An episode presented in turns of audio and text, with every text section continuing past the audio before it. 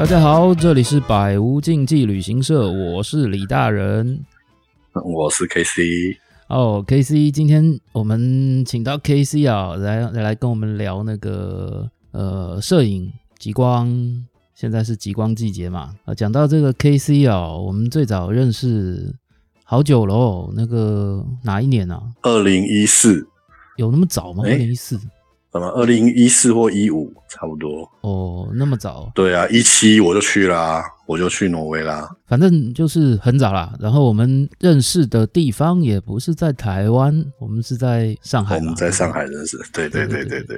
那那个时候，K C 在上海的一家台资企业做总经理。哎，是总总是被修理。然后，然后我记得见面的时候，那个 K C 是骑了一个平衡车过来哦。啊，坐着平衡车这样飘啊飘，就飘过来了。对啊，那时那时候我记得是想要请教你西藏跟稻城亚丁的事吗？没有啦，我觉得那个时候也是看一看，说一个新人到这个群体，到底这是一个什么样的咖，还是要见人才能够知道三分斤两嘛，对不对？我觉得那个大概是这样，那时候就非常崇拜你了，所以赶快去听你的讲座，看能不能偷学一点东西。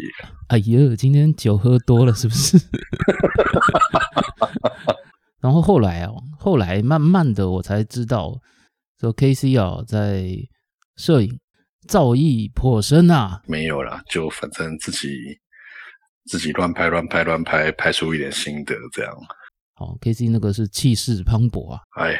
我这个雕虫小技就不用特别那个，比我厉害的人大有人在。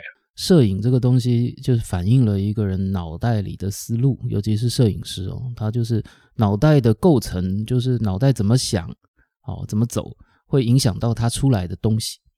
好，这是非常明显的。这倒是，这倒是，对对对对对。所以说，我们这边看到 K C 的作品，总是认为说，哎呀，这就是一个牛人啊。我这边我其实非常喜欢你拍的东西了，哦，尤其是各种各样的，包括呃空拍啊，其实也是玩一下你就变成这个品相的呃一把手了嘛，就是一个高手了嘛。我每次都觉得你玩一个什么东西，马上瞬间就变高手。这个玩物丧志啊，这个千万要记得。呃，我都觉得玩物励志，对不对？我们促进消费嘛，这是一个消费主义的世界嘛。OK，好，那 KC 呢也是有加入我们长期北极圈工作组的工作，好，也是很喜欢我们极光的摄影。我们今天就来聊聊看极光这件事情。那我们都看过很多极光照片嘛。我们看到很多极光的摄影，我们怎么样在全世界这么多喜欢拍极光、跟致力于拍极光、跟花很多时间拍极光的摄影师中间脱颖而出，拍出非常厉害的极光？今天就来跟大家分享一下。我觉得首先哦，地点是非常重要的，这关系到极光的看见率跟构图。假如你没有好的地点，其实你大老远跑一趟，真的是很浪费时间跟浪费你的金钱。要拍极光，拍出厉害的极光，首先要先有极光嘛。没有极光就是拍个屁啊！没错，哦，所以我们先求有，再求好嘛。我们要挑一个爆率极高的地方。这个这个地方通常怎么挑选呢？因为如果你能够拍得到极光，其实也不见得看得到啊。那个相机比人眼更容易看得到。但所以在挑选地方的时候，要必须非常慎重，因为当初也是找了很多地方，才觉得，哎，挪威这个地方其实接近北极圈这边。不那么冷，拍起来不会让你脚脚底板无知觉，相机又还能正常的做动，这就是一个很很很大的优点。因为有的地方它非常冷，所以你相机可能往往拍个几张，可能电池就挂了。所以你像黄刀镇啊，或者是其他冰岛，有的地方它非常冷，你你根本拍没几张，你可能就你的你的相机就阵亡。所以你要找到一个。找到一个诶温度还 OK，但是极光的看见率又高，然后附近的景物又可以协调搭搭到你的背景，其实需要做一点功课。我们先讲极光的爆率好了。首先，我们说有要拍美女照，先要有美女嘛。哦，没有美女的话，也是技术再高也枉然嘛。那个我们讲爆率的话，地点挑选。刚刚提到挪威啊，因为我们一直都是去挪威啊。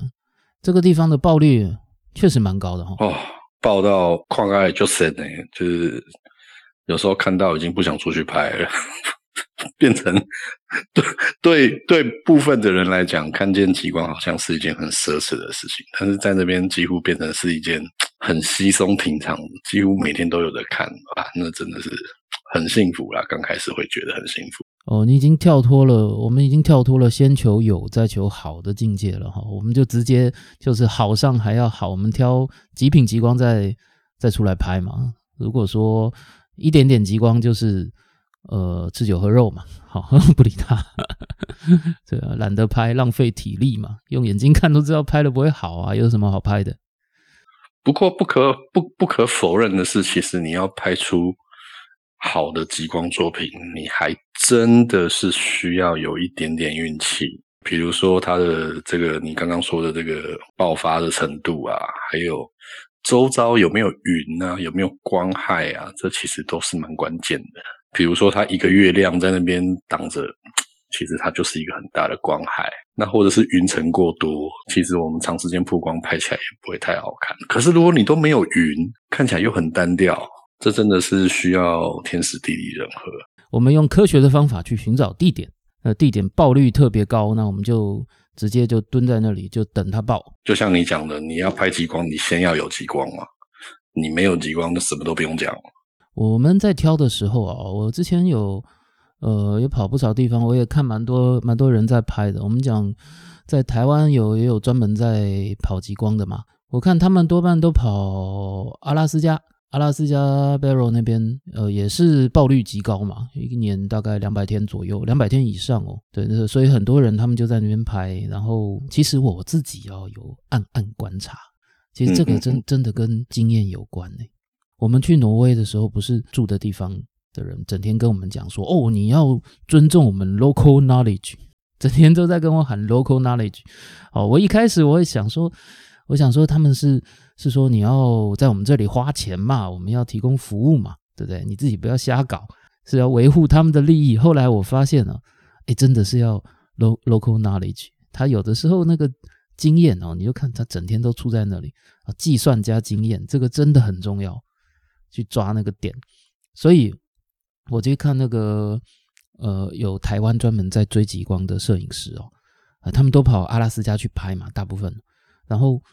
拍的也不错啦，哦，也得了不少奖，哈。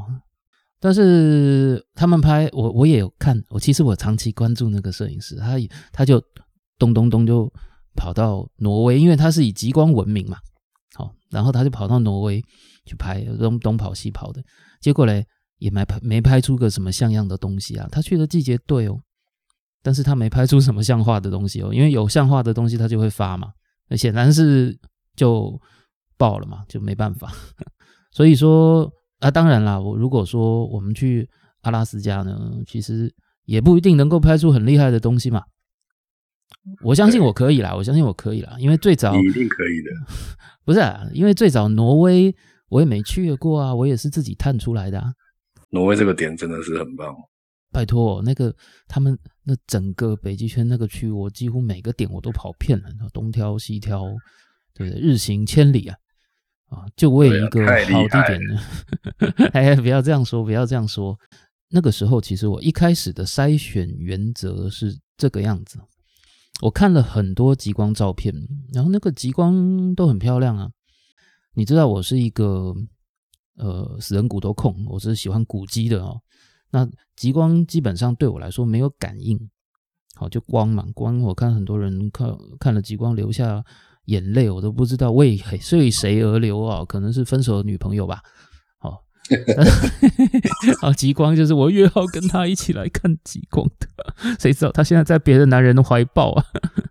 我第一次看到我也很感动啊。对对对，我也我也是啦。我刚刚看到，哇靠，我看到极光了耶！对啊，但是之后嘞，就是第二次马上又来了嘛。对啊，就后来就开始很麻痹了。后来就是哦，没有爆炸不要叫我，我要吃饭。对，没错，没错。对啊，就是呃，今天哦，超级大爆发，那个紫光、粉红光、绿光滚来滚去，整个天空随便乱窜，哦，赶快出来拍，这是 OK 的。对啊，对，形状很漂亮，要赶快出来拍。哦，那后来变成这样了嘛？哦，但是我一开始我就先看照片，看看别人拍怎么样，我有没有办法，呃，在这个领域攻下一片天呐？那一开始我是这样想法，我一向都是这种这种想法哦，要做就做最好的嘛。然后，然后我看他们拍有一个共同特性哎，就是大部分拍极光的就是光，哦，但是很难有搭配的景。没错，对，大部分就是极光下面雪景啊，极光下面树木。啊，极光下面呃一堆杂乱的东西，好，因为极光出的位置它是乱七八糟嘛，你没有办法控制它出在哪里嘛。对啊，它会动的，跑来跑去。对对对，你能看得到，然后并且遇到好的极光，当然是以光为主嘛。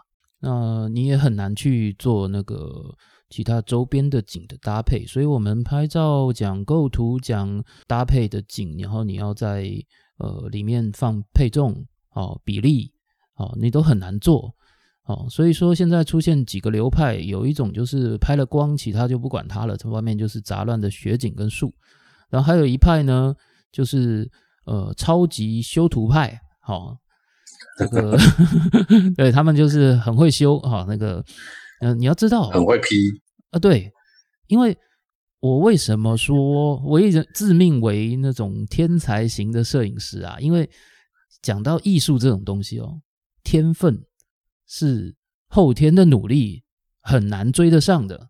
你一分天赋，后面可能十分努力你都追不上。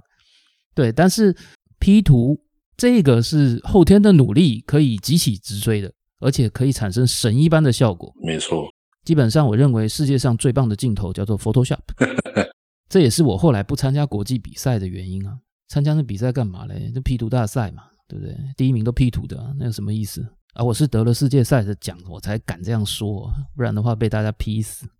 对，所以要选地点啊，跟选这些东西，我的思维就逆过来了，我就变成说，哎，那我就先把我想要的景先 settle 好，然后留了极光出现的场景，那我就变导演嘛。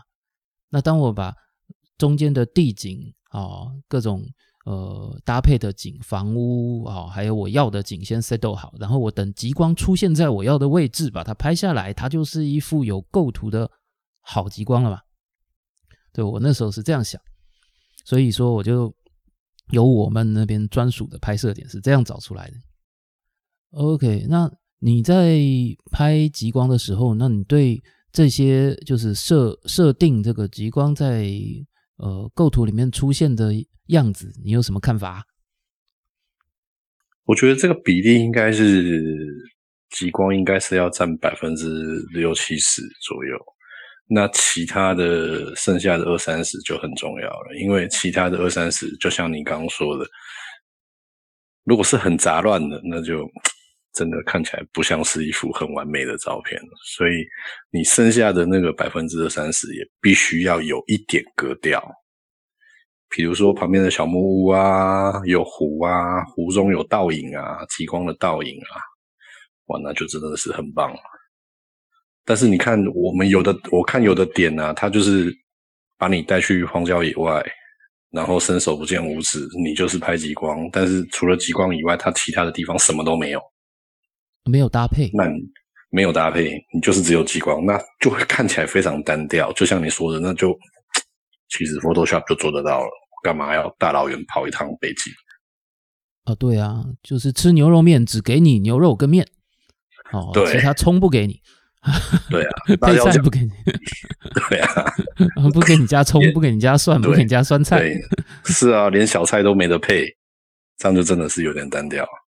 在这样的设定之下，就有根本性的不同嘛。个人的兴趣，我非常喜欢极光倒影，哦，极光在水面上的倒影。这个我我看你也拍了不少，是，可是水面上的倒影要清楚要漂亮，那你必须真的是要大爆大爆发，你那个强度才有办法可以真的是倒影的非常明显。所以我们那边的爆率够高，不怕。哦，那个是真的是高到一个不像话。对啊，然后我们把那个水面设定好啊，就是你必须平静无波，不准动啊，这就会有倒影。就算你的爆率很高，就算你的水面还是有波也无所谓，它反而更亮，所以其实我觉得真的是爆率有很大的关系而且你你极光你要有湖面有水面的点，其实也不好找。你看我那时候拍的极光，我有极光，有星星，有云，有水，然后有山，有树，然后有小木屋，描述性非常强啊。对，变得很协调，不会单调，又不会太复杂，又不像假的。所以这其实点位真的是非常非常重要。呃，光度强，反正又好拍嘛，对不对？不用拍的要死要活的啊。随便按都可以拍啊，重点是你又不太冷。对对对对对，接下来就是要要讲这个环境因素了，这个很重要哈。你人受得了，哎，相机的电池也受得了，这几乎也是我觉得全球你拍极光的地方没几个地方可以这样子。你像阿拉斯加、黄道镇啊、冰岛啊，他们的温度一定都比我们去的这个地方还要低太多了，而且我们是有小木屋的。我们进去就有暖气了，出来阳台就看得到，实在是杀手级应用哈。对啊，这这太幸福了，甚至你在小木屋里面也可以看得到。这个可能在听的人啊，他不是很清楚哦，要说明一下，在那个我们看极光的地方有分两种哦，一种叫做沿海啊，一种叫做内陆。大家想想象一下，在内陆呢有个特性，就是你想象中的那种特性，超级冷。啊，冷到叫爹叫娘啊！大概零下三十度是标准吧，三十度加减吧。我们又就开始要顾虑设备了嘛。那你要保暖，电池也会挂掉，尤其是可以是你玩空拍，对啊，这非常重要。冷了之后就要炸机了，没电就摔下来了。所以温度很重要，因为我们靠海边呢，通常比较温暖嘛。那个时候，哎，那个时候你去的时候，多半都是晚上都是几度啊？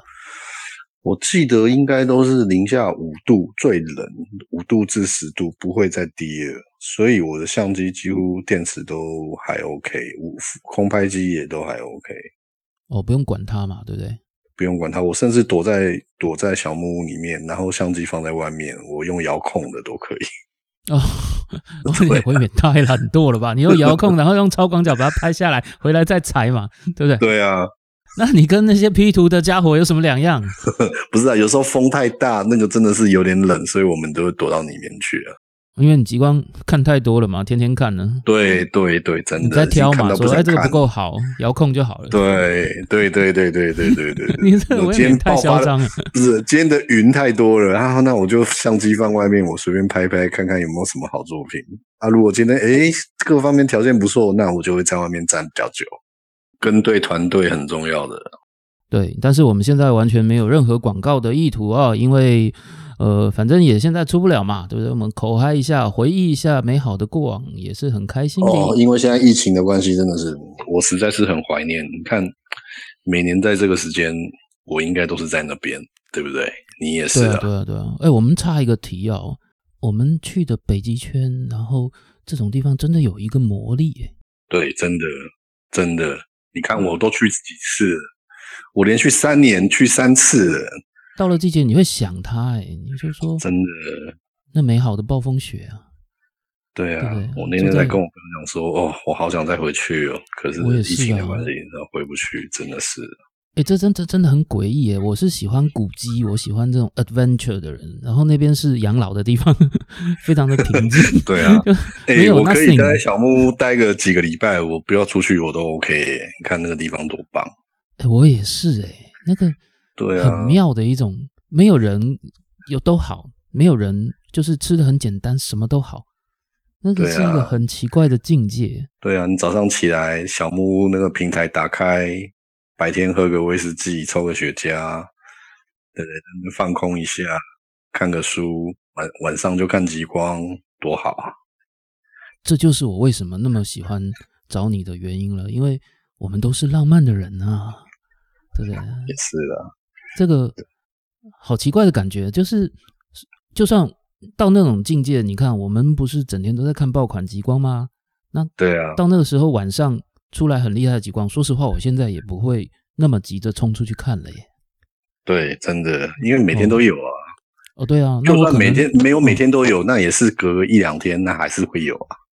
哦，如果说去的时候我住你隔壁，我们一人住一间，搞不好我我就呃倒一杯威士忌，说哎 K C 出来，然后我们就喝着酒看个极光，然后岁月静好，多棒啊！对啊，真的，然后什么声音都没有，哦，对对对对对，那个在在广阔无垠的星空之下，然后极光在上面跳动，然后我们的对面就是冰与雪山，然后前面是平静的海面，然后天上有一轮明月，哎呀，那真是，对，这是我们仙境。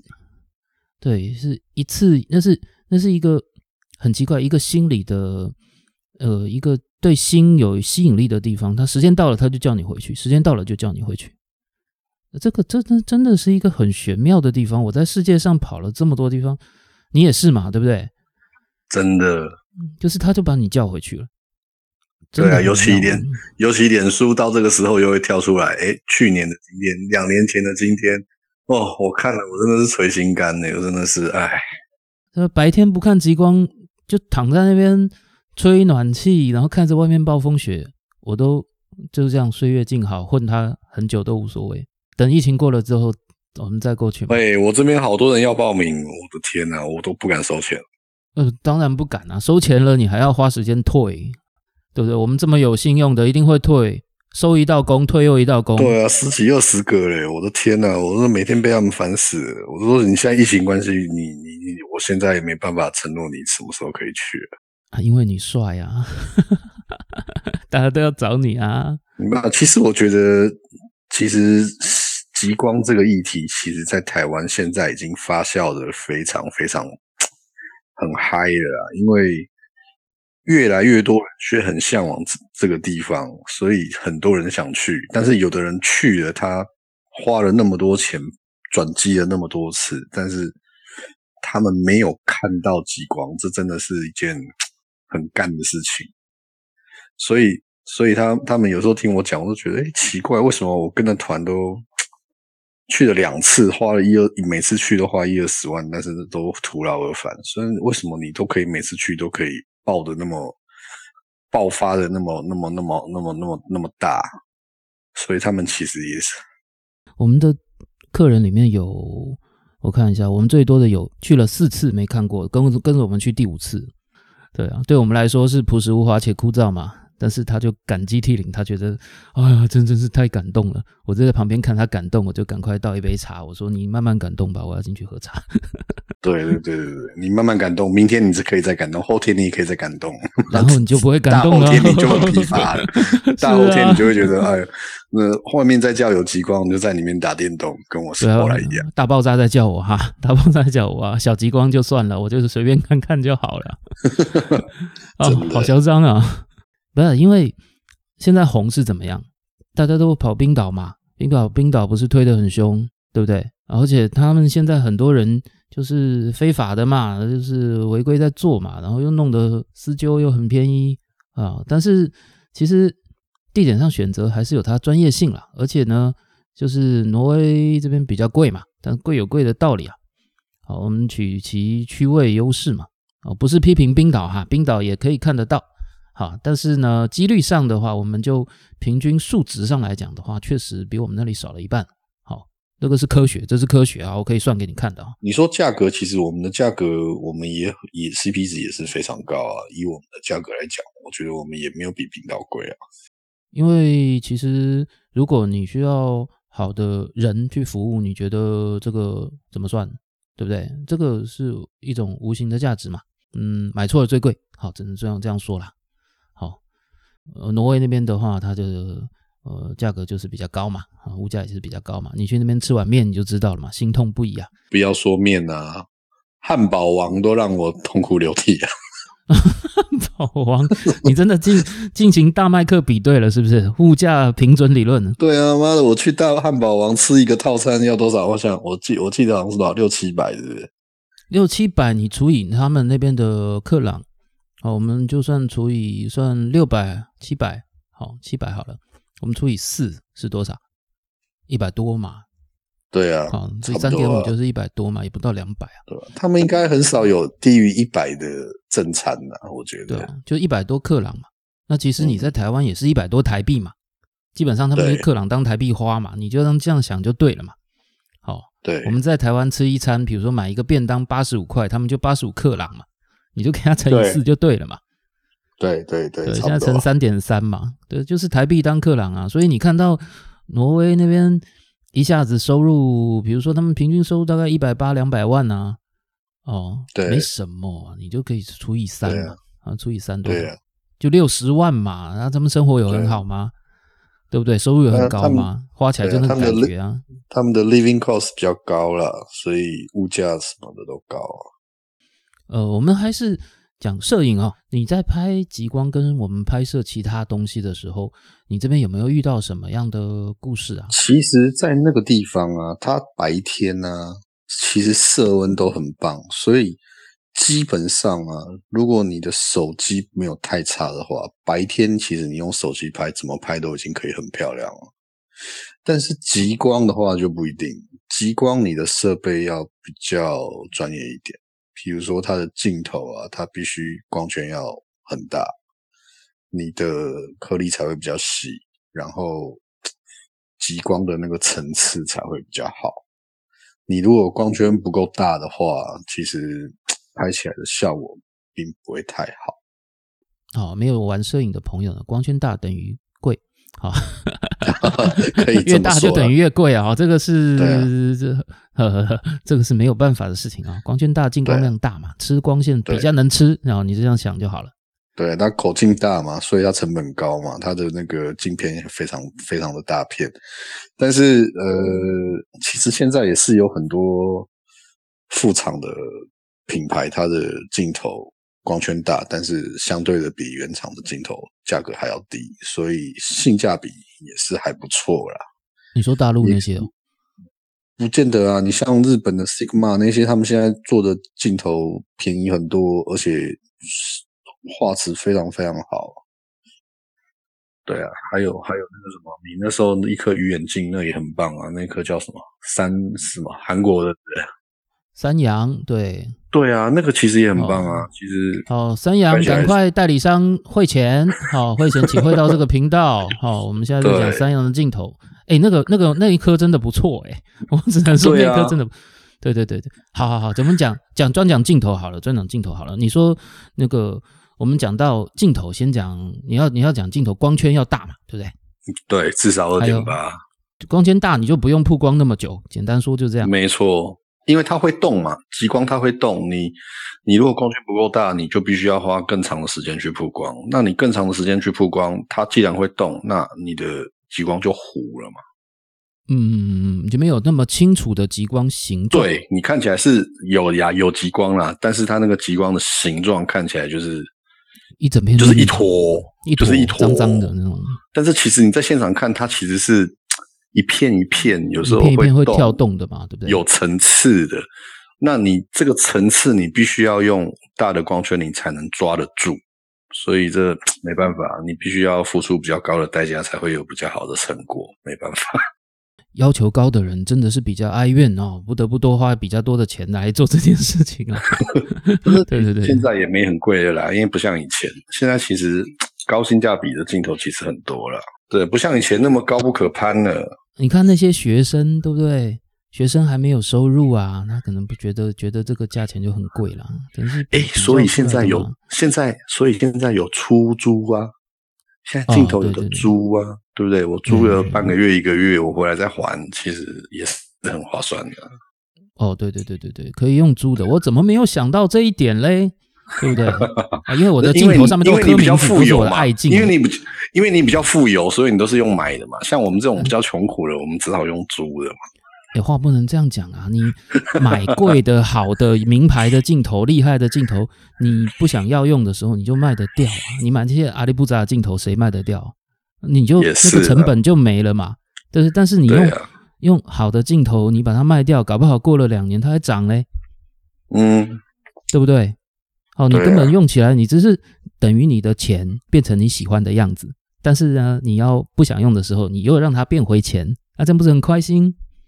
哎，真的好哎会结论算哦。结论就是买好镜头。好，嗯，你要是买徕卡的，你旁边的团友都立刻跪下来。只好买一台华为手机，假装有徕卡的相机。好，然后镜头，我们讲焦段，你建议哪些焦段呢？越广越好。对，能够塞能够塞多少就塞多少，这是重点。这是实在话，这是实在话。因为都是大景嘛，所以你如果没有十或者是八，你根本很难把这些东西全部都记进去。特别是你的旁，对，特别是你旁边的元素也要够多的话，一般生活我们用不到这种啊，这太夸张了。对啊。所以其实变焦也可以啊，像我有一支十二到二十四的，其实它拍起来也不差，在那个那一个场地其实也是够用的。但是如果有十或八，哇，那就更好了。呃，我第一次去的时候啊，我带了一只十六，好，蔡司的十六，哦，十六好像十六三五吧，然后我发现十六已经是超广角了耶，啊不够，十六不够用，啊十六真的不够，二一我看都不太够哎。不够不够哦，十六，对不起，十六比二一广哦，头昏了。对，二一不够，然后十六也不够。我想说十六总够了吧？不不不，十六不够啊。对我一般拍用到二一就差不多了，十六真不够，至少要十十跟八啦，是最十跟好八差不多。对。但是你十跟八，你现在市面上的镜头十跟八，你要大光圈也不多，有的话都非常贵。啊，又回到老问题啦，就是嗯，我们需要钱，我们需要钱 啊，可以用租的，可以用租的。刚刚 K C 又说可以用租的。真的，或者是刚刚说的什么三阳啊那些也不错。哎，这一颗我真的要给他阿弥陀佛一下哦。那一颗我也是莫名其妙买的，然后那个时候是我是为了什么？哦，为了好玩，呃无聊跑去买了一颗镜头，我根本没有想要拍鱼眼，因为鱼眼你知道变形很凶嘛，对，对不对？好，可是很奇怪，他在拍极光的时候，连地景、连后面背景 settle 起来，跟唱那个广阔无垠的星空、跟天空，还有极光出来，真的不会感觉变形很夸张哎。对，因为 的绝大部分的元素啊，它都是不规则的嘛。你看山啊、树啊、云啊、极光啊、天空啊，它都是不规则的，所以你怎么变形，我们人的肉眼看起来它都是协调的。但是如果你鱼眼拿来拍建筑物啊，那种有线条的啊，那就会真的会畸变的很严重。我们眼睛会看的会觉得，哎呦，它怎么变形的那么严重？但是其实我们拍景物啊，尤其是大景，不不规则的元素很多，你相对你畸变看起来其实也不会觉得很夸张。嗯，就是对啊适合哦。对啊，那个地方是其实是适合。对对对对对对，你如果没有鱼眼的话，你在那边你怎么拍，你都会觉得你拍的还是不够，因为很难把你想要的东西全部都塞在这个画面里面。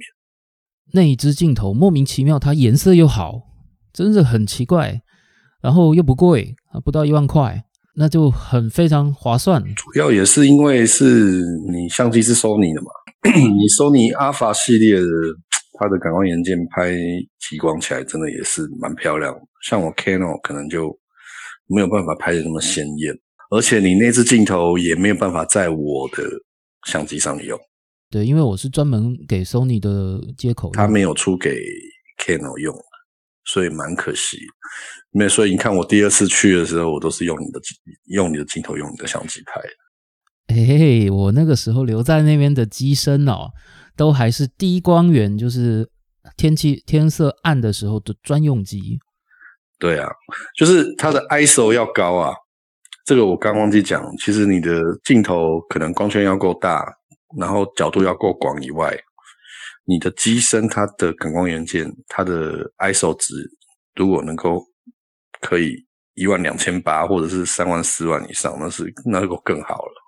所以啊，我们在弄那边的行程的时候，你也知道嘛，我们我还有准备高阶的相机机身，我还有准备专门拍极光的鱼眼镜头，镜头我也准备好了。然后呢，碳纤维的脚架我也准备了好几组放在那里嘛。就是我为了让让我们的团员什么都不用带啊，你只要需要带你的知识，那我们工作人员都还会教你哦。我们对啊，要不然你看我们坐飞机要坐那么久，要转机那么多次，哇塞！我光背那些摄影器材又不能托运，哇塞，那真的哦是一件那真的要命的苦的事，真的。你还不能离身嘞，那个是贵的。对啊，对，但是你看我，这下了重本真的，对啊，你这是下了重本，让团员真的是很轻松。因为因为我是旅行的人出来的嘛，那我也知道很多朋友他们去的旅行的心态，我们没有拍到照片等于没去，对，真的我们一定要有。败兴而归，真的是很惨。对对对，而且还有一个东西哦，这个我相信是很多呃没有玩摄影的朋友的心声，就是阿伯你帮我拍嘛，不然你帮我拍嘛。哦，所以我我我还要教我们工作人员说你怎么样拍好极光，并且让人跟极光合拍拍在一起。所以这样这样一套操作下来，变成说我们留在北极圈那个点的设备，摄影设备就好多套，最后变成你知道我那个鱼眼镜头有多少只吗？哦，最后好像是最后变成三只吧，一模一样这么多哦，啊，没没办法，我每次我人走了，留在那边，然后团员就把它摔坏啊，因为他们会架在上面，然后脚架踢倒，然后就摔坏了。对然后拿去这里就好了。然后我拿去修，好，他修很久，非常非常久。好，这个代理商啊，他听到了没有啊？好，他听不到，那应该不会，他刚好是听众啊。那那个他修非常非常久，不怪他们，因为他可能要送回韩国修嘛。好，然后那我我们又要出去啦，要出团啦，我们秋天跟冬天两个季节都有啊，没办法，我只好啊，那不不然我跟你再买一支嘛，你修好再还我嘛。好，所以说越来越多只，好，可是命运就是这么好玩，每次把这些东西摔坏的都是呃一些美女团员，然后跟着我们去好多次，啊，我们的老朋友，然后他们也很好，他跟我说啊，不然这个我赔给你，我说不用啊，这个东西你一个不小心，我们干嘛计较这些嘞，对不对？我们再送修就好了嘛。对不对？我还有，我有好多只，我有拿一只出来，我有备品。至少还可以修嘛，不是说就报销了。啊、对对对对对，那可以修的啦。那个代理商很好，可以啊，赶快汇钱，好、给给你打广告呢。好，好，然后还有就是其他的周边，你觉得设备上需要注意什么呢？遥控器呀、脚架啊，因为有时候那里风有点大，所以脚架要粗粗勇一点，它抽用会比较好一点。对啊，但是现在很多碳纤维的脚架还蛮粗、蛮蛮稳的，而且它收起来其实也不太重，所以根据我带了两三次的这个经验，我觉得还不错。所以如果各位朋友不想带脚架的话，我有，好，我在那里摆了好多组啊。对啊，哦你那里都有放个两三组不是吗？我记得。对啊，而且哎，他们当地挪威人超爱的呢。他说：“哦，这个东西好。对对对对对，他那个你知道那个 Tim Tim 是我们呃住的地方的一个瑞典小哥啊、蛮帅的啊、二十二十出头岁，很很会钓鱼他也有在拍，他很会钓鱼。然后他他跟我说：哦，我超喜欢你们这个脚架，因为我们走了，他们都在拍嘛，他就用我那个对脚架。然后他说：哦，天气很冷的时候哦，你这个碳纤的脚架手握着不会粘住。”对，对他很喜欢，他说这个这这个展又轻。不，是金属的。对对对对对，对。细节问题，细节问题，我那时候选过啊，对，我记得脚架好像我还是看看是你帮我介绍的吧，对啊，哦，对啊。是你介绍的嘛，对，没错对。对对，我们感恩 KC 大神啊，哦，感恩感恩，这个这个一哎呀，定要问我也是我也是胡乱买的，就被我给蒙中了。因为他那时候在大陆的销售量很很好啊。啊，你胡乱买也会买到好的啊，命运气也是实力的一部分啊，对不对？大神不是随便喊的、啊。哎，那其实呃，我相信大部分的朋友都还有一个关键性的问题，就是手机拍不拍得到？嗯，比较高阶的还是可以拍得到了，但是它其实拍出来的效果不会太好，颗粒还是会蛮粗的。所以我建议，如果真的要拍极光的话，还是最少最少还是要有微单。对啊，手机的话，对啊，手机的话其实有点勉强。我我相信以现在目前很厉害的手机还是做得到啦。但是你如果今天在手机上看是 OK 的，但是如果你今天投放到电视啊，或者是说你以后要洗成照片啊，那可能解析度就会稍微差一点。对啊，因为它毕竟晶是很小颗嘛，晶光量还是不够，所以颗粒还是会很粗。我为了这个问题啊，我每次都跟他们说可以，好，但是好，你极光要够强，好啊，这个回答呢叫做废话，够亮能拍得到，这不是废话吗？对啊，够亮的话当然是 OK。哎，我还去专门去证明一下，哎。对对对，因为大家在问我这个嘛，我想说，哎，冬天我们要出了一堆团嘛，对不对？然后我们秋天秋天团我们就去拍嘛，秋天去的刚开始出团人比较少，我们秋天报的也很凶哈，我们秋天就就就就我我就亲自去好，然后那个我就赶快用手机拍，结果事实证明我们验证过的机型，呃，iPhone Ten 可以好，我们有事实上 iPhone Ten 拍的。然后我们我用那个华为的 Mate 二零嘛，好那个老机器了，两年多了，还是 OK，那可以拍得到，我都有有有照片的。所以其实我相信科技在进步啊，那新形态的只要极光够强，稍微强，中上等级应该拍得到，那个没有问题的。好，只要它够强，这个手机要好，这这个经济能力要许可，像我这种。经济能力比较不许可的，只能用小米拍一拍。啊，你谦虚了，你小米拍成那样都已经 都已经不知道牛到哪里去了。对，其实如果你是说要拍的很完美哦，单眼相机还是比较 OK 啦。但是手机如果一般女孩子手机拍，其实也可以。假如他以后不拿来做一些比较专业的。比如说要放大啊，或者是说要在很大的荧幕上看，其实都还 OK 啦。讲了这么多啊，我们发现极光你可以拍好拍坏，要求高要求低嘛，对不对？但是你要拍的最先决条件就是它要爆，哦，它只要爆得够好，你就爱怎么拍都行。但是这个东西它需要相当的功力的导演，就是你要把它设定好，在你。设定就是它像你要求的一样，时间到了，它运气好就跳出来，跳在你要的位置，就会有很棒的照片了。好，对的，那对，没关系。那个我们口说无凭啊，自己好像把自己吹的一副很厉害的样子哦。那之后呢，我们再会把我们的 K C 大神呃拍的一些得意作品，好，我们放在呃我们相关的呃脸书社团里面。好，OK。然后我自己的呢，我也再放一些，好，让大家参观比较一下。好，那如果说有喜欢的朋友呢，呃，欢迎你按个赞。OK，好，那先相信我们这边分享完之后啊，那个这个是我们真实的体验。那如果说呃呃各位听完了之后呢，应该就可以很轻松的拍出了爆款极光吧？对的，不难的，其实。对对对对对对啊！忘记讲一个哦，我都要做做结尾了，才想到这个问题哦。那个呃，很多人在问光线、光线、光线、光害的问题，跟光线强弱，跟有月亮出来的时候哦，这个时候那个极光的状况是怎么样？其实月亮哦，是让我们拍极光的人又爱又恨，因为有时候的构图啊。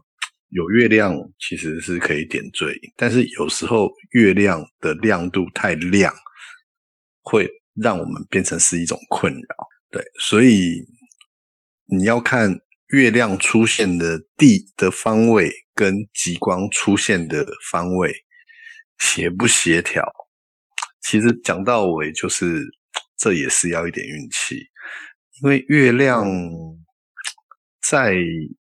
你你想象，你想象，像我有拍拍到一张作品，是有极光又有月亮，但是那个极光的那个螺旋的那个形状跟月亮配起来，很像是一条龙吐了一颗珍珠出来。哦，这个在在网络上你怎么搜寻？大部分极光照片不会有这种构图，诶，那很难有构图形状出来。对，就是刚好刚好它的这个。月亮出现的方位跟极光出现的方位是是很是很搭配的，是在这个地方，那是很 OK 的。但是如果它今天不是这样子搭配的话，那月亮的的这个亮的这个光度，可能就会影响到极光这边的效果。所以其实这几乎都是运气的问题，除非你可以抓住怎么讲这个月亮出现的时间，但是基本上很难啦。我有算过那个时间。哎，其实哦，在某些程度上哦，我我我跟你讲，我安排那个西藏，我们西藏的团哦，哦，我有我是真的有算过哎，我们的西藏团都是对正过那个月月亮的角度跟月亮的圆缺在算的呢。某些时间点哪一天到第几到哪一个地方，它应该要有什么壮阔的景色配配上满月，这其实我有对正那一天，其实我有对正，只要天公作美，好，一定很厉害。这就是为什么我们西藏的团超有名啊！我很用心嘞。我很可惜，我都没有跟过你们西藏的团。哦，没有没有，我们只能恭请恭迎恭迎 K C 大神下凡了。你下次这边拍一下。对啊，等到疫情结束，这个西藏这个我一定要去体验一下。哦，对啊，我们排一下一些很特别的东西嘛。一般一般旅行团不会去的，我们一向都是都是这样的啦。对啊，我听说你的西藏，我听我听说你的西藏都有很多私房景点哦，我听了我都觉得，哎，我应该去看看的。那个，我们到到到一个地方，都是第一个第一个时间，就是先把罗盘拿出来的哦，指北针拿出来哦，不是说说算这个地方好不好埋人哦，就是做坟墓哦，不是哦，是先算光线在这个时候适不适合拍照。对，你要算啊，算这个时辰，我们。那个旅行团在走的时候，是不是我们来的早不如来的巧嘛？你旅行旅行型的那个那个摄影团，你有你你有你知道吧？啊，到一个地方就窝在那边等嘛，啊等，这不是一个坏方法，因为长久以来都这样。但是我觉得好累呀。我喜欢就是刚刚好，你到了那个地方，只要天公作美，好，剩下就是天老天的问题了。我喜欢说，你到那个地方过了十五钟分钟之后，biang 一下，哦，大。大片的极光，或者是大超级大景，或者是火烧什么圣母峰啊，那些东西就出来了嘛。好，这是我喜欢的的节奏啊，不浪费你的时间啊。你到来的早不如来的巧，你到了之后马上出大景，拍完之后打完收工走人吃饭，哦，这不是很爽吗？那么早蹲在那边 妈冷死。哦，那个那个是我们留到我们到时候留留一个，就是像藏区的摄影主题，我们来聊一聊嘛。哦，那个地方也蛮厉害的哦。那这个极光的的东西啊，我们刚刚讲，就是刚刚 K C 讲的是光度的问题。好，然后其实我也会顾虑一个，就是色渲染的问题，因为它拍极光，我们经常会有路灯啊，或者是城市的光线啊，或者是什么地方的光线，很多时候晚上开车，它会有橘色的光，或者是不同颜色的光嘛。那个色渲染在你摄影作品里面，它会是一个非常恼人的存在。好，这个我也想办法把它消灭掉。所以说，我们那个点呢，我们选点是非常重要的哦。啊，这是我多少个夜晚在暴风雪中的北极圈开着车独自狂奔所换来的东西。对啊，你换来辛苦换来的东西，是造就了我们可以很轻松的垂手可得，真的是。呃，我之前的一些努力啊，希望能够带给呃我们大神一些便利啊。有机会我们再找 K C 再聊一下呃挪威的其他东西嘛，好不好？OK，好啊，好啊。OK，好，那我们今天就先到这里了。这里是百无禁忌旅行社，我是李大人，我是 K C，呃，我们后会有期。